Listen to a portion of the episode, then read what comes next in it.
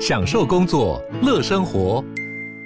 就算不在办公室，也能从容应对线上会议。HP Dragonfly 透过专业的 HP Presence 设计，内建降噪及会议快速键，搭配清晰的 Bang & Olufsen 音效，增强音讯及视讯功能。HP Dragonfly 顶级商务笔电，采用 Windows 11专业版，让您在会议中享有最佳的视觉和听觉品质。一位千万币圈老手交易员的呢喃，是老手吗？没有老手啦，妈的，可以啦，可不可以自己把自己把频道名称看熟啊？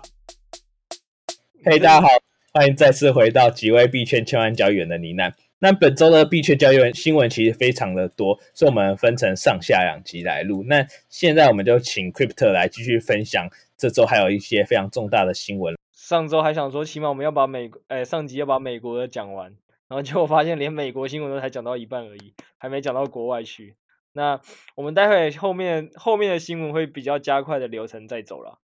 然后呃，我们上次是讲到了一些关于美国政府跟美国各各个的产业的巨头，他们未来一些的相关想要推动的事情嘛。那我现在来跟大家分享几个比较属于个人层面的，然后有一个有一个算是投资界非常有名的大佬，是桥水达里奥。那他说他自己也在。五月六号的，呃，他其实这个影片是五月六号就先预录，不过是这一周才释出。就说他最近也开始持有了一些比特币，而且他认为啊，美国现在是美元处于一九七一年的贬值的边缘，未来的一段时间，他认为美国就是还会在持续不断的印钱加税的这个循环，就跟一九七一年一样，所以到时候都会导致股票跟整个加密货币界在上涨。然后关于乔治达里号的东西，我们待会再跟大家做一个比较详细的补充，会对这位。大佬有一个比较深的认识，这样，然后再来另外一个是新闻，是华尔街之狼的那个主角啊，他也一样有发表评论，在他跟彭博社说啊，他现在也看好那个加密货币这个领域，那其实他会预计至少投入十到十五亿美元的的的资产啊，来来在这个行业里去生根。不过他比较有趣的点是这样，就是他不是像其他人说哦，直接。针对哪个加密货币，他是说的是对，呃，整个行业行业，他会去找一些适当的机会，所以他可能会投币，但他有可能会直接去投新的区块链的创业项目这样。然后他还试试着反问了，就是彭博社媒体一个问题，他说，呃，现在一美元的价值到底还剩多少？因为其实就是现在美国不断的这样的印钱，那在他觉得说在这样子。大家当初可能对美国都是有一定的共识机制下才会相信美元的价值，但在美元持续印钱的情况下，他会觉得拿拿钱继续留留在美元上才是一个比较愚蠢的行为。然后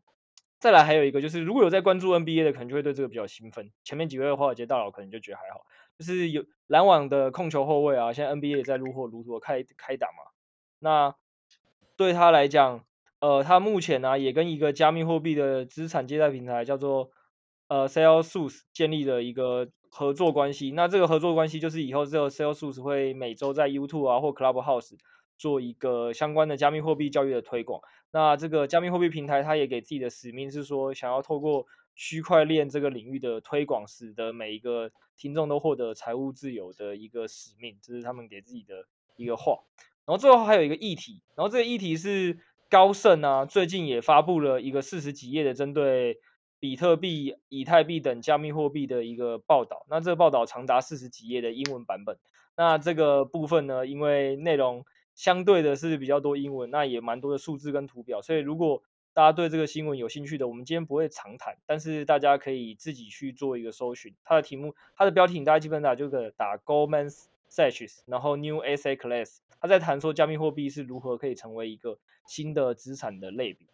对，那大家里面有很多关于比特币跟以太币他们做的网络效应的分析啊，各种线下数据的分析，我觉得对于一个人你有兴趣了解这产业的话，你可以去聊聊，或者是待会大家可以嗷嗷看麦克，看麦克愿不愿意，因为麦克英文很厉害，请他来帮大家做一个分析。好，那以上就是美国剩下四则，我觉得比较本周重要的新闻了。那不知道那个麦克跟 Setos 听完之后。有没有什么样的想法，或对哪个新闻比较有兴趣？我对我蛮想听听看投资报告什么内容的。可是既然 Crypto 感感觉应该下周我们再请 Crypto 也努力看一下英文，那跟再跟我们分享好了。我们班长对乔尔华尔街之狼也蛮有兴趣的，就想知道一下他大概讲了什么内容。好啊，那个来互相伤害啊！你我们两个就这周都好好回去读啊，这四十几页的英文报告，就是学加密货币送你英文，英文学习能力也不错了，好不好？好，我们下下下周各自分享自己读完有什么感觉。我还是先从桥水讲起来好了，因为呃，桥水达里奥这个人呢、他目前是美国的最大的对冲基金，那他的资产现在管理的规模大概还有在一千亿美元以上，那。呃，之前全盛时期最高是有大概到一千六百亿左右。那这个这个对冲基金经理人当然厉害，就厉害在全是华尔街这么多聪明人，他能做到最大的对冲基金，在这个领域就代表可以知道说他能功力绝对不一般。那他有几个我觉得蛮令人钦佩，他也算是我自己投资界一个蛮尊重的宏观大师，就是他的投资是看真的非常宏观的。举例来讲吼，去年不是有发生新冠肺炎疫情吗？然后他的他的投资逻辑就是这样。呃，有一个大的，他觉得这东西一定会影响经济的整个层面。可是对于我们这种平平凡人，可能就要说，我们也觉得新冠肺炎疫情会影响整个经济或整个全世界的呃产业的组合。但是我们不知道从何研究起。他的研究团队，因为他就养了一批很研究团队嘛，然后他们可以去用他们华尔街的新闻或者所谓的资本，去有更多管道去收集过往新闻。他就去把二十世纪跟二十一世纪的六次啊大的疾病。全部对这个世界造成了什么样的影响？去做一个很深入的剖析，包括什么一九一八年到一九二零年什么西班牙的大流行疾病，然后还有他之前也发过一篇我觉得很猛的文章，是他觉得美元一定会呃会下来。那下来这件事情大家都会讲，就是很多人大家都讲说啊，你一直印钞一定会出来。可是他他做了一个很厉害的一个数据，是他研究了过往历史五百年，从之前荷兰的霸权，然后到如何过渡到西班牙的霸权，再到。大日不落帝国英国，再到美国，他是把这五百年这四个国家如何从他们的西国家本身的兴盛带到整个货币体系成为荷兰盾成为那个世界霸权，再怎么从带入到西班牙，然后西那个西班牙再怎么输给了英国，他是把每一段历史做一个很透彻的分析。那他那就就在类比的是，他觉得美国现在已经从最繁盛的那个阶段走入了衰退的阶段，那有很多的相关的数据。那他也在预测下一个对手是谁，然后他就框列了中国啊、印度啊，很呃五六个的国家去分析说谁最有可能是下一个世代的上位者。也就是说，他的投资是一个非常宏观的一个概念。所以对他这么一个宏观的概念的人，他说他觉得，因为大家最近很常会听到一个问题是美元可能要通胀了嘛？那美元通胀的情况，呃，就应该说在通胀情况下，美元是不是可能会？不会像一样以前一样在这么的大放水，或者是可能要开始升息。那其实对所有的我们不论是做股票或做加密货币风险资产来讲，它是一个相对较不利的一个概念。结果这个大师他反而是在这个时候选择宣布说，他只有比特币，而且他觉得美国美元现在这位置只会不断的印钱加税，然后回到一九七七一年代那个时间点。所以以他有这样子的一个概念来讲的话，我会觉得说。我对加密货币本身整个大环境上是会比较呃有信心的。然后再来有一个点是这样，就是他他他很有趣哦，他他他有说，其实一呃这件事情，一九七一年到一九八零年代也是黄金涨最快的时候。可你知道这十年啊，我先跟大家讲，直接讲结论，它美金的黄金的金价从三十五元涨到了八百五十元，涨了将近二十倍。可是你们知道那那十年黄金发生了什么事吗？那我们请 Crypto 来直接做解说破题好了。谢谢两位，谢谢两位听众，根本没有想要想要猜测的意思哈。就是呃那十年呢、啊，其实因为大家现在都会把比特币类比为数字黄金嘛，那所以其实你要了解黄金的历史跟黄金跟美元的关系，就是一个非常重要的议题。那其实一九七一年到一九八零年的那十年，就是美国一直在呃以前他们有一个。美元跟黄金挂钩体系，结果在一九七一年的那个的时候，尼克森总统就宣布说：“哦，没有办法，如果我们要持续稳定这个汇率啊，呃，跟黄金挂钩，我们没办法再印更多的美元，所以他们就宣布放弃了黄金。然后黄金那几年就成为当当当下的投资人其实蛮不确定它未来走向会怎么样，因为第一次就是呃美元原本跟它挂钩，又宣布了脱钩，所以大家会不知道说黄金的价值要怎么去定。”那那等于说是被一个美国给抛弃的的一个黄所谓的财富储备的地位，结果反而这十年就刚已经跟把结果跟大家讲，一九七一年被宣布被抛弃，结果黄金涨最快的十年，十年二十倍就出现在那一次，然后再跟大家讲一个有趣的历史，黄金第二快的涨的第二快的十年，大家知道在什么时候吗？拒绝让麦克再说有我破题。来，Settle，你给我猜一个年份。你说涨最快的时候吗？我猜零八年。零八年不是，它第二块的年份是在两千年到两千零一十年啊。那时候也发生一个大事，就是黄金终于被那个认可，然后就是宣布成立了黄金的 ETF。所以那一波其实黄金大概也二零两千年到两千零一十年大概也涨了快五倍多，就是最快的两次，就是那呃一九七一跟一九八零黄金第一次被宣布放弃，跟两千年到两千零零一十年，在两千零零四年的时候黄金被宣告就是。呃，变成一个黄金的 ETF 可以供大众投资。那其实这两件事情为什么我特别拿出来讲，就是跟比特币现在状况很像，因为大家一直都会有一个想法说，比特币未来会威胁到美元。那如果真的美元强迫呃美国政府强迫禁止它或打压它或监管它的时候，它会发生什么事？以及呃，其实大家现在都很期待是加拿大已经成立了比特币的 ETF。那当比特币的 ETF 真的成立的时候，会不会又制造出像黄金当初 ETF？成立的时候一样发生第二块的成长的十年，这都是我觉得大家可以从宏观的历史上去借鉴的。那其实，呃，桥水达里奥他这个人呢、也是说为什么他看好比特币的原因，是因为现在啊，美国因为不断印钞这件事情，导致成债就是呃债券的实质收益率已经是负的。那其实债券这个市场是很多美呃全世界的资产管理的有钱人会想把钱留在海外债或各种国债，就是让自己。的呃财富不需要一个很快增长，但是它可以作为一个资产配置的角度抗通膨的一个概念。但是桥水达里奥一直说，现在根本就不适合再继续持有债了。那我觉得这个观点也也让我觉得很屌，原因是，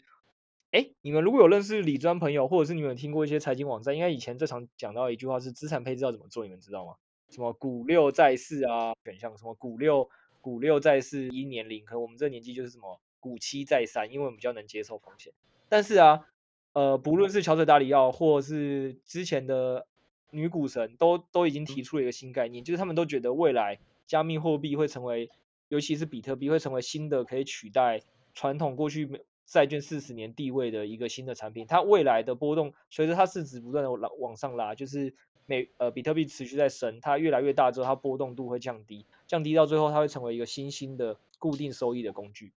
然后。女股神甚至那时候就直接喊出了股呃股六号哈，Settles 有什么想说的？没有啊，我觉得他拿这个跟债券去比，我觉得很奇怪。他背后的那个经济原理就就完全是不是同样的东西啊？我感觉他只是为了让大家好理解，所以拉一个债券来讲。其实其实说真的，呃，作为传统以前也是。呃，学这一套股六债四或者是债券，到底在经济学里有多少公用的这个传统的学学术学派的学生出来的？我当初第一次对女股神听到他那个所谓的股六债二 B 的时候，我第一个想法也是基本上跟 Settles 一样，就想说，靠，这个女股神也太猛了吧！就是为了现在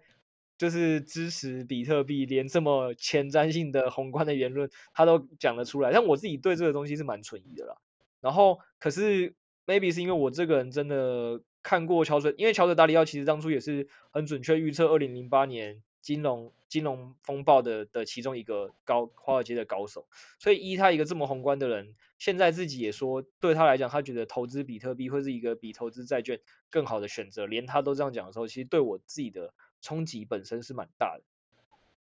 我自己是这么看，那当然你说我有没有办法现在有这个慧根直接理解到说。呃，比特币这种东西已经已经就如他们所说，是可以成为债券替代品的一环。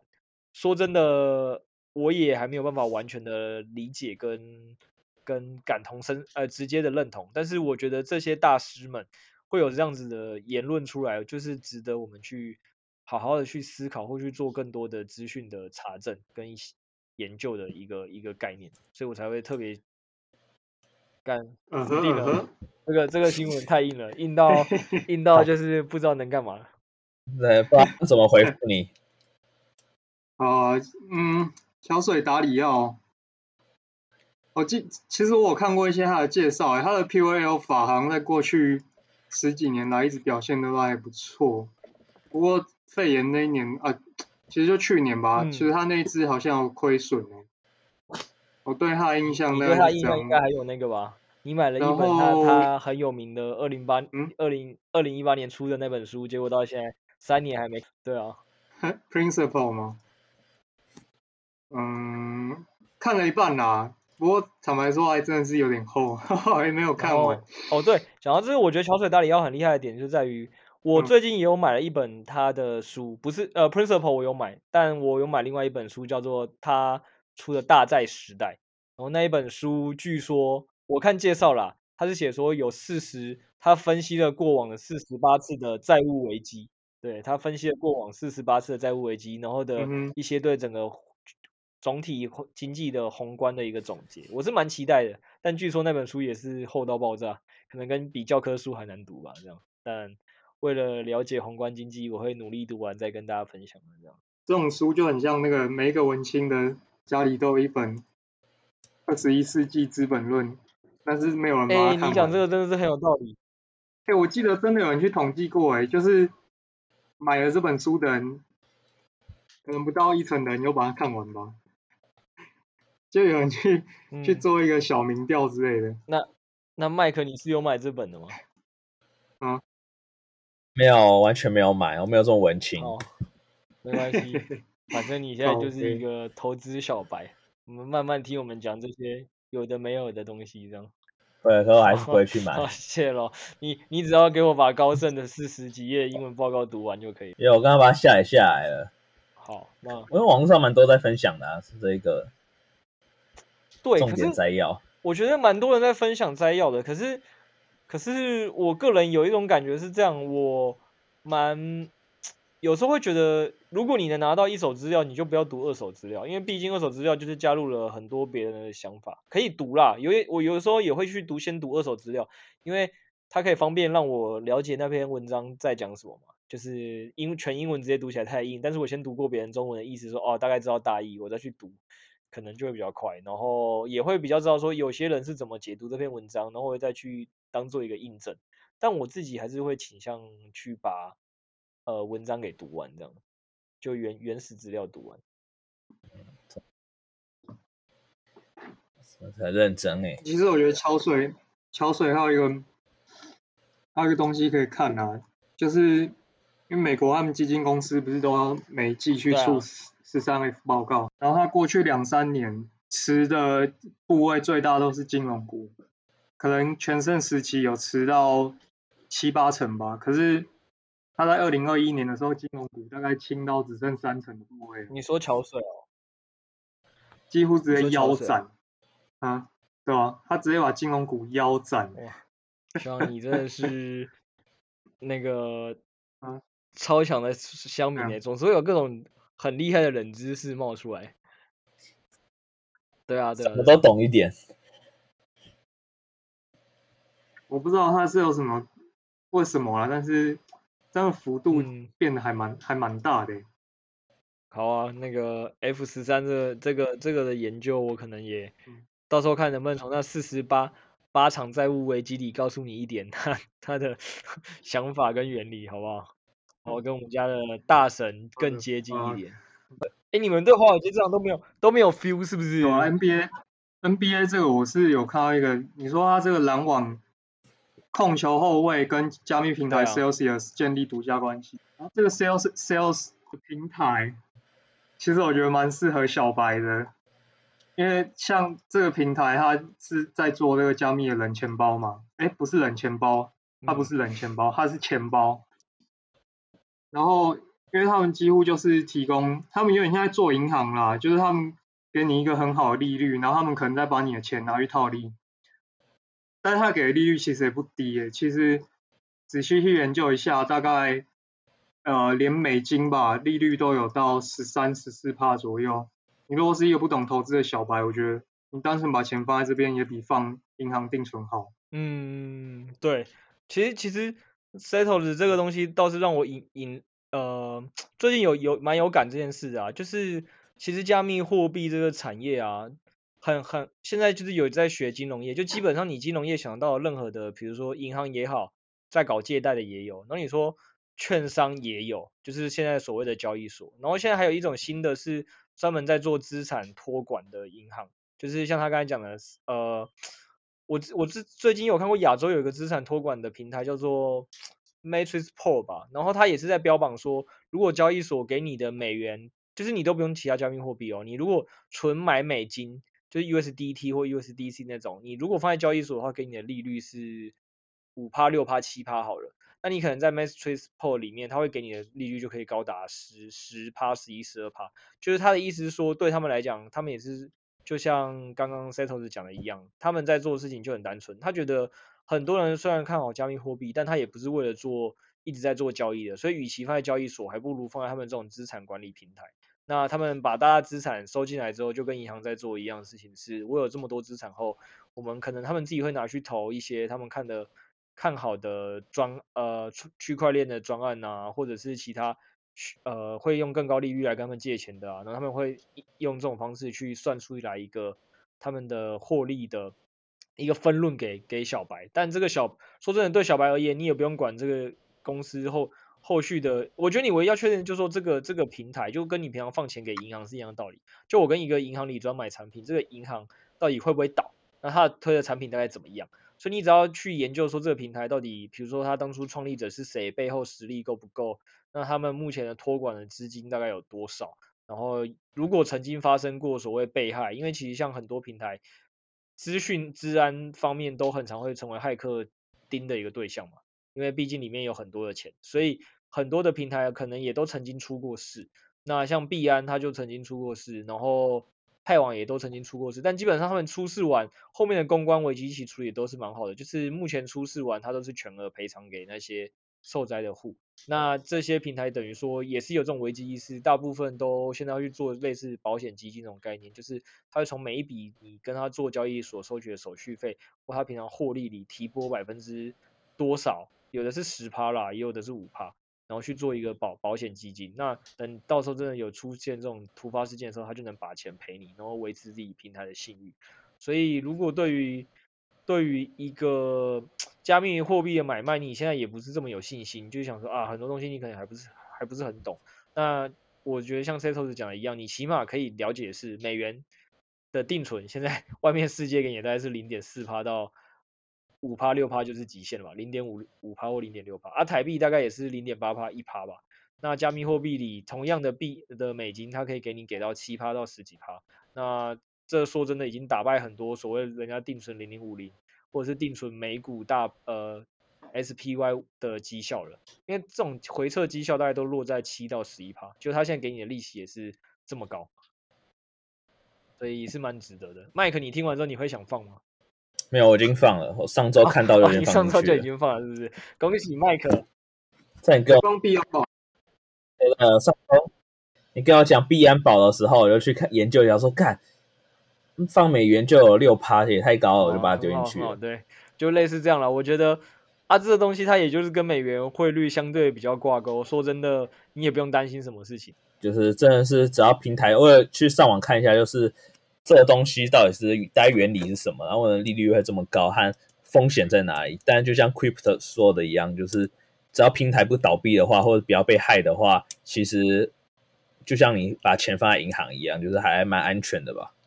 而且是觉得算是币圈小白，像我这样，就是刚进入币圈，觉得风险相对于小蛮多的一个状况，就是比较大问题可能是交易所被攻击，或是这个平台突然倒闭了。不然基本上你都是可以稳稳的拿回你的钱。哦，这个听着听听起来，币圈这个果然小白的产品还是比较单纯，然后是比较可以吸引到人。然后我发现哇，我们这集又录了好久，所以我决定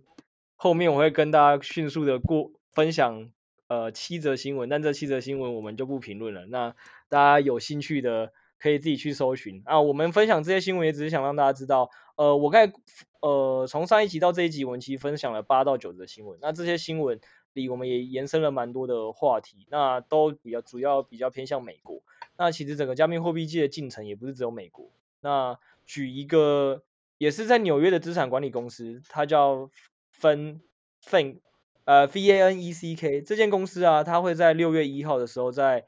呃阿姆斯特丹。以及那个巴黎，一个是法国的首都嘛，一个是荷兰的。哎，安普斯特丹是荷兰的首都吗？还是只是一个经济重镇？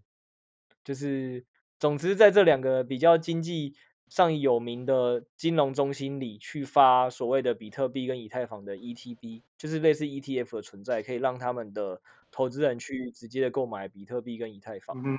这样只要他买他这个 ETP 就可以买到，呃，就是可以透过呃 FINECK 这间公司去代为持有比特币跟以太坊。那这个东西其实它在去年就已经先在德国试行推出了，也就是说，其实除了美国，现在呃欧洲也在慢慢的在推在在推广这件事。然后第二个有趣的是，呃，我不是有前面有讲到说万事达卡的这间 Mastercard 这间公司，它目前已经在推推行加密货币这个领域，那所以他们就去做了一些民调。然后他他最近有一个创新高级副总裁，就是 Vice President，他就说他们最近有一个调查报告，他们这个报告啊，基本上是调查四个地区、十八个国家，共一万五千五百六十九名的受访者了。那这这些受访者啊，没有他没有明确讲出是哪些地区跟国家，那只有提到说这部分里面欧洲的调查是比较少的，但是呢。里面有蛮多是中南美洲顺序的的的数据，然后待会再跟大家分享。那总之，他调查完结果是，这十八个国家的一万五千多名的受访者啊，有四十趴的人表示他明年会有兴趣使用加密货币支付，然后甚至年轻人是高达七十六趴。然后这件事情，我觉得大家可以去跟身边。呃，有待有在中国待过的人去聊聊啦，就是中国其实在使用信用卡比例其实没有像台湾这么高，比较像是现在大家习惯付钱用什么 Line Pay 啊、接口支付、拍钱包一样，就是中国很早就是已经在用的是呃支付宝跟微信支付，他们基本上是跳过了信用卡的这个阶段。那这个东西其实跟加密货币的支付有点像，就是说其实对中南美洲或甚至非洲来讲，他们可能当初也没有信用卡，也没有所谓的第第三方支付，就是。呃，支付宝或者是这种，呃，另外一个是什么？微信支付的这种方式，就它可能是比较少的。那他们现在直接进入了加密货币支付的这个这个范畴，所以反而这些事情在中南美洲或者是在非洲都是比较好推的。那他这个数据就有提到说，呃，其实西呃那个在中南美洲也有另外一个数据是在调查。它这个是一个西班牙的调查的机构哈，然后它的名称是 Stat Statista Global Consumer Survey，就是全球的消费者调查。然后他调查就是，呃，他目前显示啊，巴西已经有十八趴的人就是在使用加密货币的支付或投资，啊，哥伦比亚也是第二大国家，也差不多将近十八趴的人已经有在投资跟使用。然后阿根廷是十六趴。墨西哥是十二趴，智利是十一趴，所以其实你就会发现说，在中南美洲，他们的使用率跟普及率都是比呃，可能目前我们亚洲甚至是台湾看起来还高的，都已经有高达十分之一到五分之一的人是现在就已经有在把加密货币融入他自己的生活的。然后再来另外一个是俄罗斯啊，现在也是政府直接在推动，就是他们的下议院有起草了一个修正案。那这个修正案是什么？他们现在。呃，我们你们如果有看过一些商业合约，会显示说，哦，这个商业合约第一条可能就会要求，呃，约定说我们这个合约的总价是多少，然后所谓的甲方、乙方、买方、卖方各是谁。那他们现在就是在修法，是说以后啊，呃，俄罗斯的人在签订合约的时候，是可以允许写说，以前可以写说，哦，要付一百万卢布或者是十万美金，现在可以改成是，呃，两颗比特币或两颗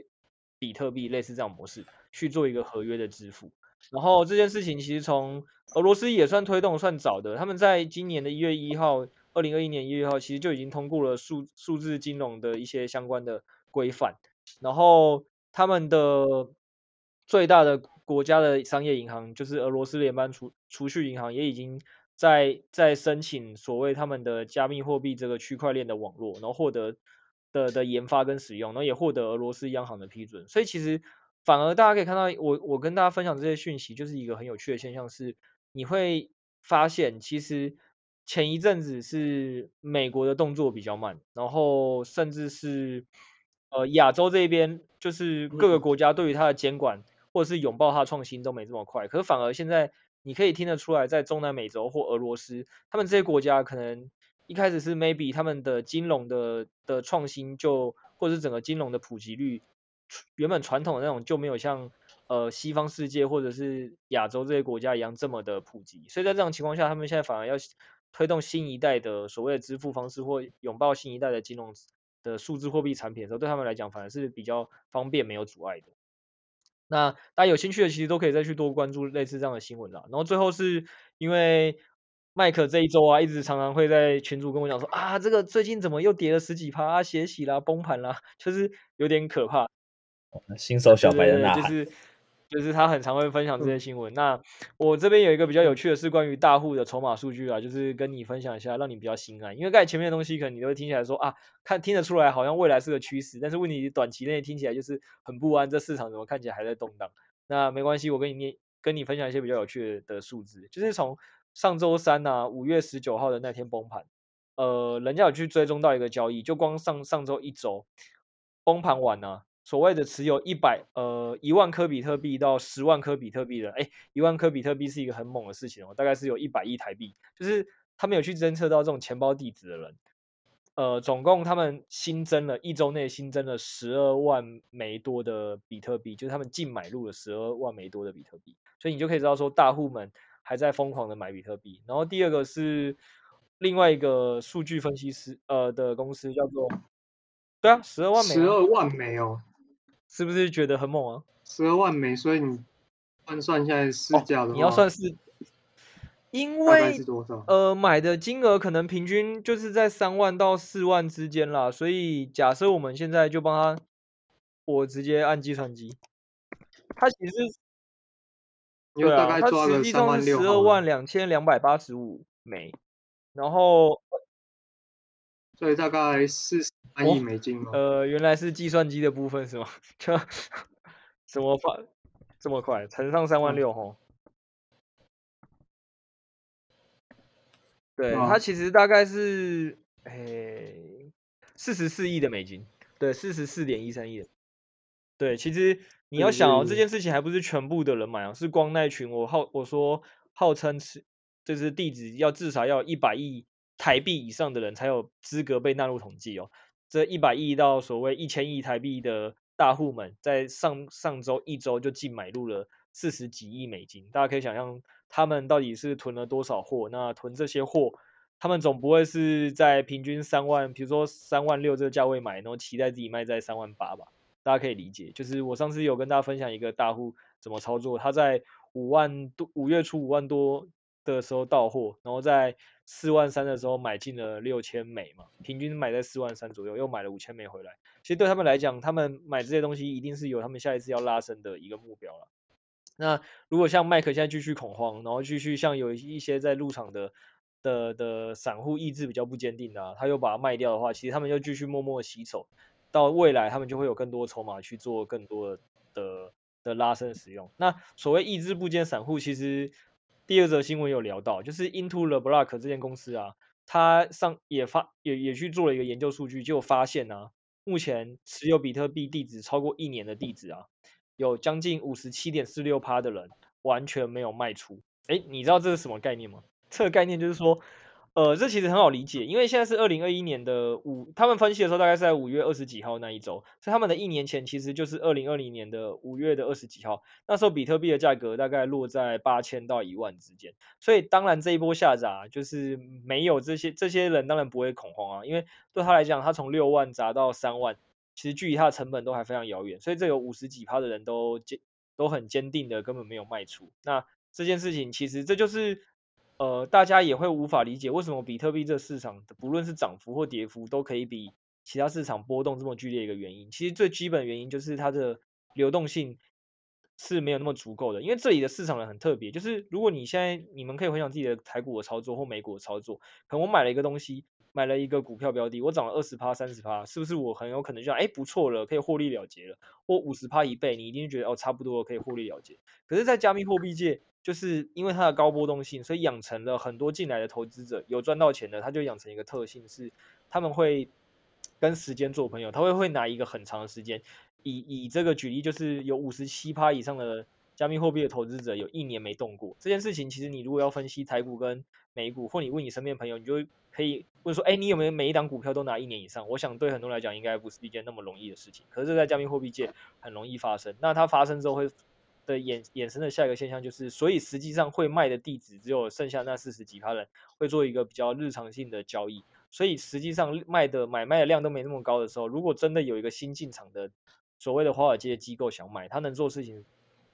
能怎么做？就是他只能提高买价，瞬间把市场上有愿意卖的人的货给扫走。所以这个时候就是会在为什么在加密货币市场里真的在走极端，就是在走单边上涨行情的时候，你会看到它的上涨速度是一个这么快的，有点类似加速度的过程。因为大户们如果想要买币，可是又一堆人不愿意卖币的情况下，他只能不断的把筹码，呃，价格一次就可能加个几百啊，有点像竞拍啦。大家可以想象，就是我们以前电影不是会看到什么古董拍卖啊，没有人在跟你玩什么呃一千万、一千零零一万、一千零二万啊，都是一千万、一千零五十万、一千零八十万。然后最后一拍不是都很戏剧性，两千万，然后然后那店员就两千万一次，两千万两次，两千万成交，其实就类似这种感觉，就是其实加密货币界的价格的拉升跟跌幅都是这样子在走，嗯、就是会比较的才会比较高的波动，原因就是因为跟这个流动性是有关的。这样子，麦克听完这个之后，有没有对这个加密货币的价格上下浮动有一个更深层的了解跟更安心？有，因为之前常新闻都说就交易量不大，就是我想说，就一天都好几亿，哪有交易量不大这回事？就是造成波动性很大。但刚刚 Crypto 讲完，好像有一点理解，就是为什么持有如果在台股持有一年以上，就每个新手小白或者很多老手都持有一年以上，我觉得像台股。的波动度应该也会像虚拟货币一样，就是也是会有比较大的波动的起伏。对啊，然后剩下的那一年以下就是所谓信仰比较不坚的嘛，因为一他们买的成本就高，所以他们就会呃做出跟你这样子会比较恐慌的事情一样，就当你他看到跌十趴二十趴，因为自己就还没赚钱，然后跌十趴二十趴的时候就很紧张，想说那不然我也先先卖观望好了，所以就大家也是连挤着卖，就你们这些人突然就会在上涨的时候。就是很快被大户用竞标的方式买走，而、下跌的时候也会很快的，就是啊，我也挤着卖，我也挤着卖，所以全部人他他出一百，那我出九十，我出八十，我就想办法把它卖掉，所以它下跌速度也会特别快，就是同样的概念，就是会买卖的那一群人都是呃比较极端的，然后价格的反应度都是比较敏感的，才会造成波动度在放大，对。然后最后就再跟大家分享一个最跟加密货币没有直接相关新闻，但是对所有投资者都很有利的新闻，就是拜登最近后来又有一个新的预算方案，是预计要出到六万亿美元。那不这个部分当然是还在演拟中，不过大家可以了解的是，其实只要这些的任何一种财政的支出或者是印钞或买债的的还在持续，对大家来讲，整个风险资产它就一定是有资金市场在流入的。是不用担心的，这样。然后我们也蛮推荐大家可以去看桥水大里奥有一个关于经济运行理论的三十分钟影片，告诉你债务是如何在现今的经济环境里扮演着推升金融资产价格或商品价格的一个的循环周期的一个理论。那是你要讲什么吗？来做为乡民来做一点今天的结尾，做一点结尾哦。呃，乡民的听完的想法。有加深你对虚拟货币的信仰吗？嗯，其实我觉得会投这个怎么讲啊？每个人的策略都不一样吧。但是我自己觉得我不是很会 timing 的人呐、就是我不会择，我不太能择时进出，所以我的策略真的就只是分批进、分批买，然后就拿在手上。那我当然是希望它有一天涨回去嘛。不过我觉得。呃，怎么讲？你太常去看，你就很容易过度频繁操作啊。很多人都会这样子，然后过度的频繁的买卖。所以我觉得，包括手续费也要考虑。你如果太常在做买卖，你光手续费就会被吃吃掉很大的利润。所以，看每个人对于你你那个投资应该买卖怎么样？你多久要检视一次啊？我自己是觉得。哎，我自己也也亲身体会过啊。你如果每天都在那边看，很容易就会手痒。那 干脆就，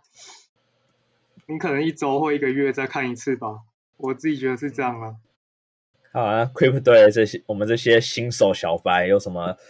一些小小的建议，就当做今天最后的一个结尾吧。我觉得刚刚老手的您 Settle 的那番话让我非常的惊艳。惊艳的点是。看他每天在群主在那边讲的是啊，今天有什么新闻，看起来一个不很不理性的乡民，我不知道为什么他该可以有一个这么好像很理性的发言，讲自己好像一周还一个月才去买卖一次啊，然后平常没有在关注一样，跟我想象的是不太一样。然后不过不过确实，我觉得如他所讲啊，就是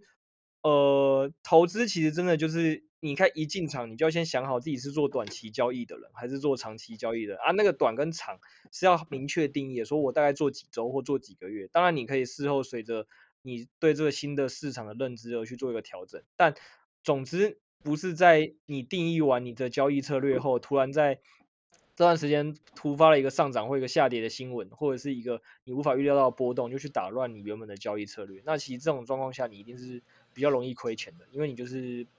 被情绪所吓到或震慑到了，那所以呃，像我自己是做长期交易的人，就是我的持有年份就是像刚才讲的是以年在算的。那对于我来讲，我要怎么去帮自己增加信心，也都也就是类似这样方法，我会透过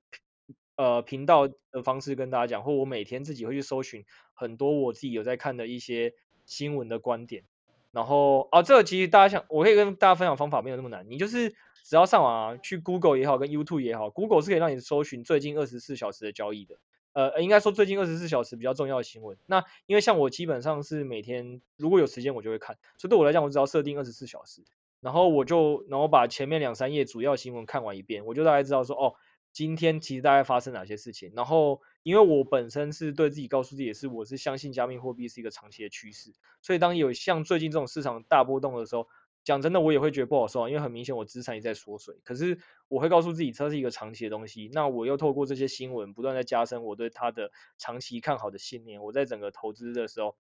我就不会因为价格的这种波动而比较敏感。那再另外一个是 Setos 讲的非常好的是，如果你现在对 timing 掌握不是那么好，那确实分批进仓买进就比较不会让你买在高点或买在低点，也可以降低你对波动度无法。呃，无法承受的一种方式，或者是我们之后会跟大家讲一些特殊的城市的交易的工具，可以增加你投资的胜率，或者是让你买卖的区间可以相对的有一个容忍值，不要那么的不准。或者是像呃麦克现在我有在教他一种方法，是它可以放在另外一个交易所，不论它是存美金还是存其他币，你如果这些币每天会类似像有人做定存零零五零是一样的道理，说你可以拿到这些利息，你却比较安心的情况下，你可能就不会说哦。